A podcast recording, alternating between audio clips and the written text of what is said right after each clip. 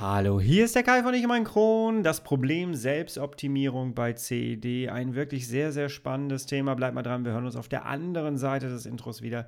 Ich freue mich auf dich. Bis gleich.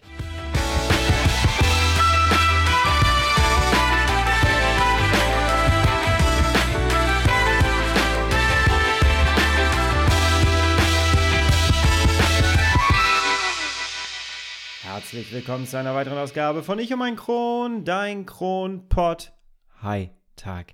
Ich hoffe, es geht dir gut. Ich hoffe, du bist schubfrei. Ich hoffe, du bist schmerzfrei. Und ich hoffe, du bist gut durch deine Woche gekommen. Bevor wir anfangen, hier über Selbstoptimierung zu reden, das wird heute unser Thema sein, möchte ich ganz gerne ein fettes Dankeschön rausgeben an all die Menschen, die diesen Podcast hier hören, die mir Rückmeldungen geben, die hier vielleicht das erste Mal äh, zuhören, die aber auch teilweise wirklich von Anfang an mit dabei waren ähm, oder sind herzlichen Dank an jeden Einzelnen, der das jetzt hier hört, weil ich brauche dich natürlich, damit dieser Podcast hier auch wirklich etwas bringt und er bringt dann etwas, wenn er gehört wird und wenn ja, er auch inhaltlich Dinge transportieren kann und bei dir auslösen kann. Wenn du sagst, hey, ich möchte ganz gerne mal mit dir in Verbindung treten, dann kannst du das sehr gerne über Instagram tun. Da heiße ich Kai Flockenhaus in einem Wort durchgeschrieben. Kannst du mich gerne anschreiben. Ich bin da immer äh, erreichbar und antworte auf alles. Ich sehe auch alles. Also da kannst du mich anschreiben oder über meine Homepage ichumeinkron.de wie komme ich jetzt dazu? Ich habe die letzten Tage meine Zahlen mal so ein bisschen ausgewertet, habe gesehen, dass auf äh, Spotify mittlerweile sehr viele Leute diesen Podcast hören. Ich winke mal in die Richtung Spotify, wenn du mich jetzt gerade darüber hörst.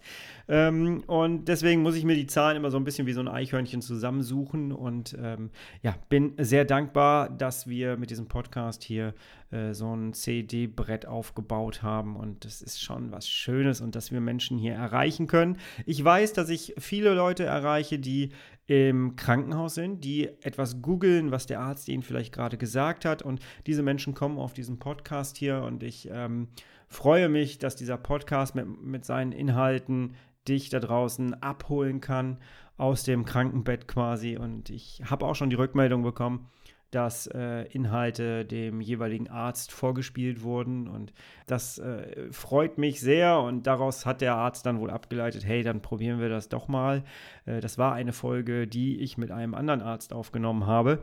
Deswegen, es ist schön, dass dieser Podcast bei anderen Menschen ähm, ja, wirkt. Und das macht mich dankbar und ähm, das ist auch ein bisschen so die Entschädigung für die ganze Arbeit, die hier reinfließt. Denn hier fließt sehr viel Arbeit rein, das muss ich tatsächlich sagen. Das kann man nicht runterreden.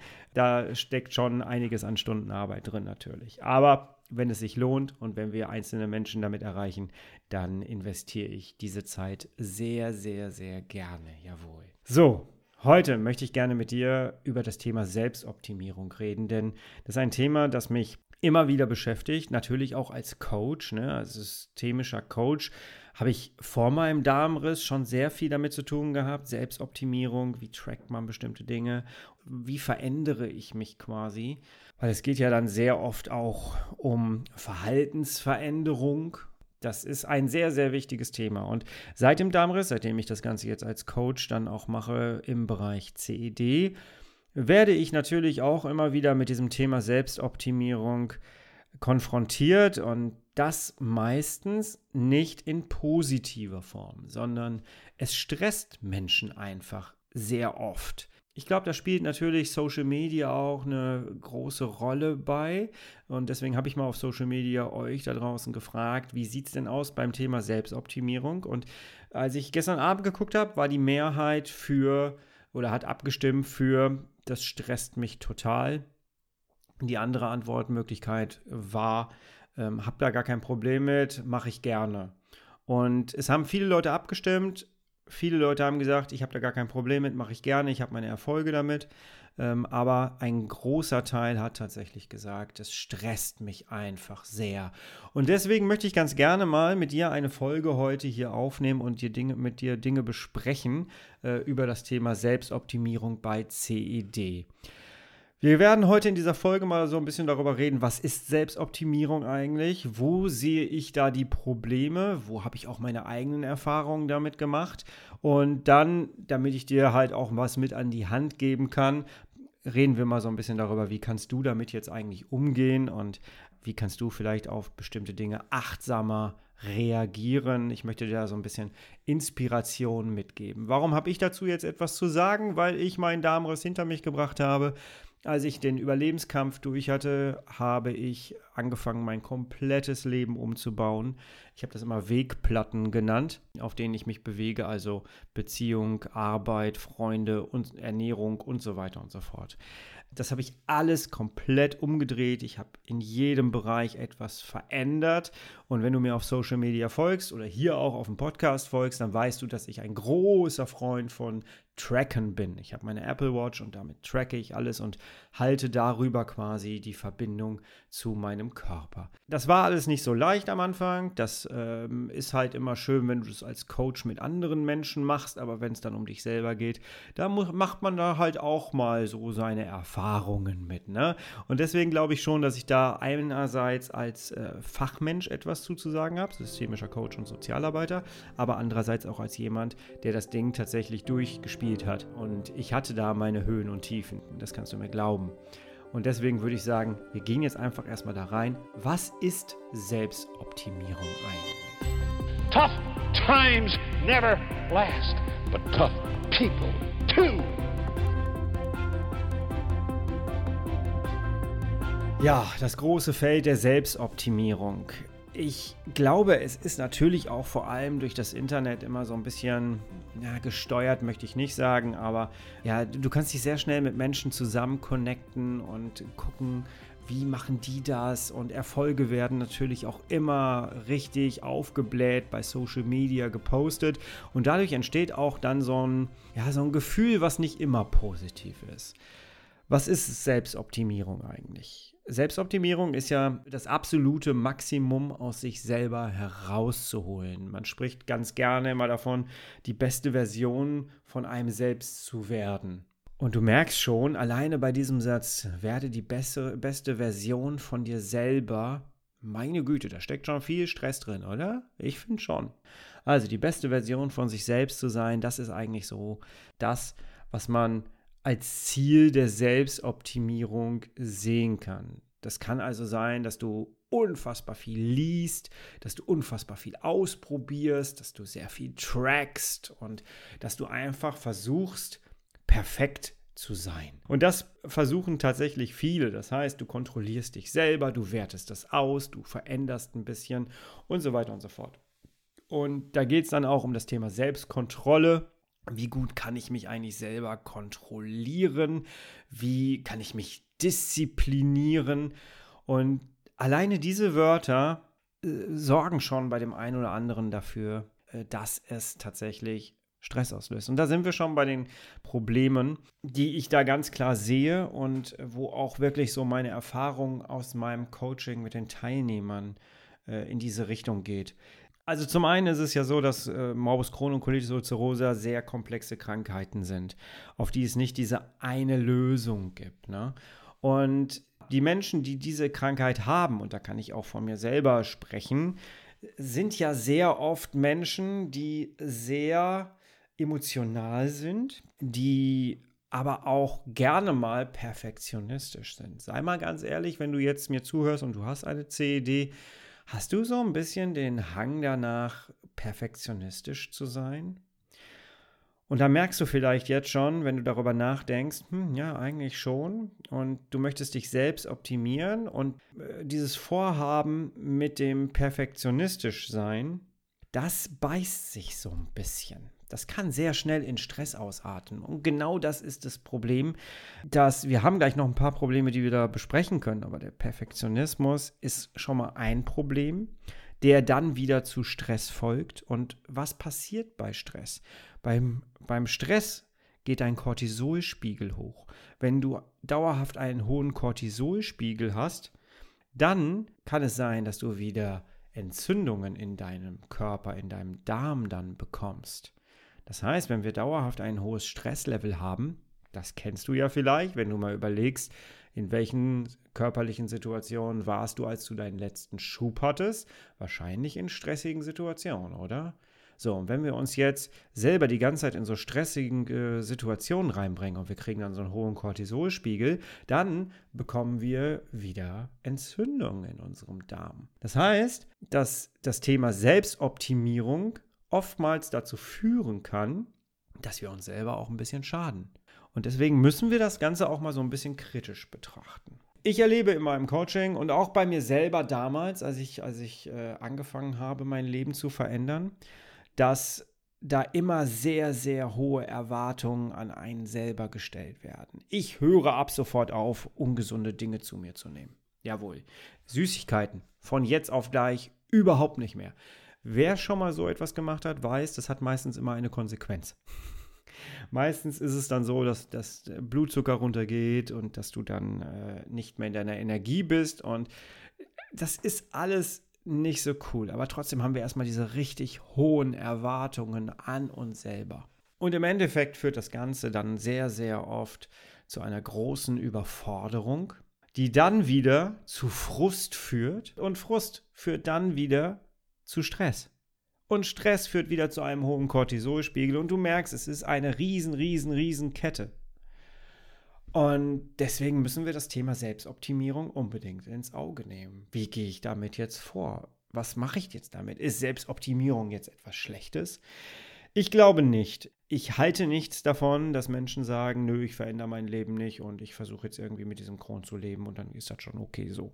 Da, bin ich kein riesengroßer Freund von, denn ich bin wirklich der Meinung, es gab einen Grund, warum ich in diese Erkrankung reingekommen bin. Und wenn ich jetzt einfach so weitermache wie vorher, ähm, wie will ich das denn verantworten können vom, für meinen Körper? Also dann Ne? Das, das, das kann ich nicht. Deswegen, da bin ich äh, ganz klar dafür. Natürlich müssen wir bestimmte Gegebenheiten unserer Krankheit anpassen, um, das Ziel ist ja immer, die Lebensqualität hochzuschrauben. Ich möchte gar nicht die beste Version von mir selber sein. Ich möchte eine vernünftige Lebensqualität haben mit meiner chronischen Erkrankung. Und ganz ehrlich, ich glaube, dass viele Leute, die in Remission sind, die haben eine, eine, eine größere Lebensqualität, allein schon deswegen, weil sie sich dieser Situation bewusst sind, dass sie schmerzfrei sind. Viele Leute da draußen, für die ist es ja alltäglich, dass sie schmerzfrei sind. Die haben das Problem ja nicht, was wir CED-Kranke haben. Ja. Also, ich halte Selbstoptimierung für etwas Notwendiges, aber ich würde es gerne auch ein bisschen anders benennen, muss ich ganz ehrlich sagen. Und zwar würde ich es ver Veränderung nennen. Es heißt ja auch Persönlichkeitsentwicklung. Wir entwickeln uns ja. Das heißt, ich reflektiere ja mein Leben, schaue mir einzelne Facetten meines Lebens an und frage mich dann immer wieder dabei, tut das meinem Körper gut oder schadet das meinem Körper eher? Und dann verändere ich mich ja im Grunde genommen. Wir wollen ja eine Verhaltensveränderung anstreben für uns um besser leben zu können. Das ist ja das Ziel, was wir haben.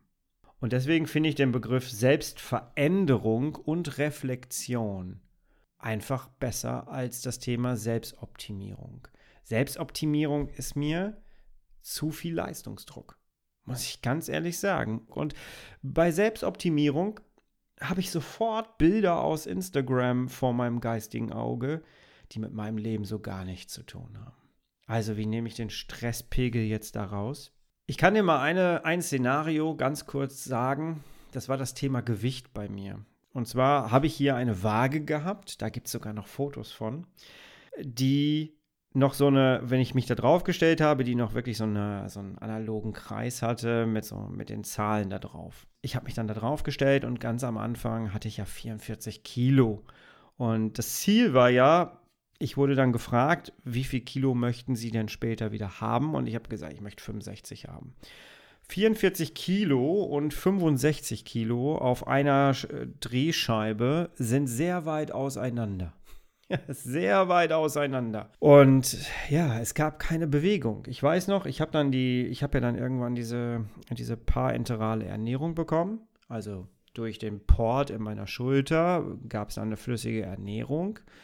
Am Verdauungstrakt vorbei und die erste Zeit hat das nicht angeschlagen. Das heißt, ich habe mich jeden Morgen auf die Waage gestellt, was schon ein Fehler war. Ne? Man soll das ja einmal die Woche machen. Ich habe das jeden Tag gemacht habe mich da drauf gestellt und es hat sich nichts verändert. Es hat sich gar nichts verändert. Und die 65 war immer weiter weg. und als es sich dann endlich mal ausgewirkt hat, ja, dann hatte ich mal 45. Dann hatte ich mal irgendwann zwei Wochen später 48. Die 65, meine Güte, das war ein Ziel, das war unerreichbar. Und da entsteht dann das, was ich gerade gesagt habe. Da entsteht Frust, Überforderung. Wie kriege ich das denn jetzt hin? Und daraus entsteht dann schon wieder Stress. Und oftmals führt ja auch Frust dazu, dass man Dinge wieder abbricht. Dass man sagt, ey, pff, ich schaffe das nicht mehr. Ich schaffe das nicht mehr. So, und jetzt überleg mal ganz kurz, was könnte bei diesem Beispiel mit der Waage eine Lösung sein? Vielleicht ahnst du es schon. Ich habe mir bei dieser Geschichte mit, ich möchte das Ziel 65 nicht aus dem Auge verlieren, eine Lösung überlegt, mit der ich sehr gut gefahren bin. Ich hatte 44 Kilo und mein Ziel war erstmal die 45. Dann war mein Ziel die 50. Und ich habe auf diese 50 hingefiebert. Ich habe auf meinem Handy, ich habe es nicht gelöscht, ich habe auf meinem Handy immer noch die Fotos, die ich damals von meiner Waage gemacht habe, weil ich es so gefeiert habe. Auch das ein nächster Lösungsansatz. Feiere deine Erfolge, deine Teilschritte. Also du brauchst Teilschritte, die dich zu deinem großen Ziel führen. Und ich habe angefangen dann die 50 zu feiern. Ich habe dann angefangen die 55 zu feiern. Und das hat halt auch länger gebraucht, bis ich da wieder dann war.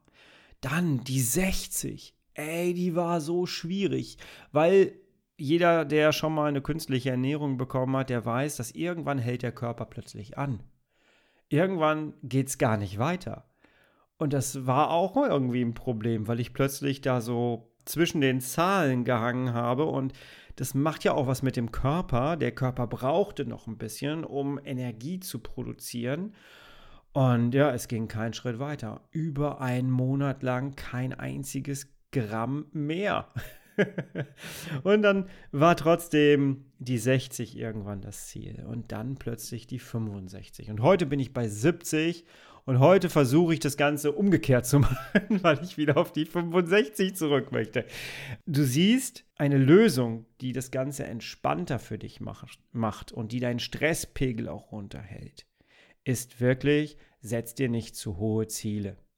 Setz dir große Ziele, aber Unterteile sie in Teilziele.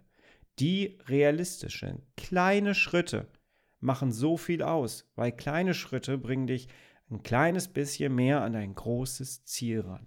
Also, kleine Ziele machen. Ganz wichtig. Und dann jeden kleinen Erfolg unglaublich feiern. Ganz wichtig. Wenn du aus einem Schub raus bist, jeder weiß, wie anstrengend das ist, aus Schüben rauszugehen ich biete ja Schubreflexionen an. Ganz kurz, was ist eine Schubreflexion?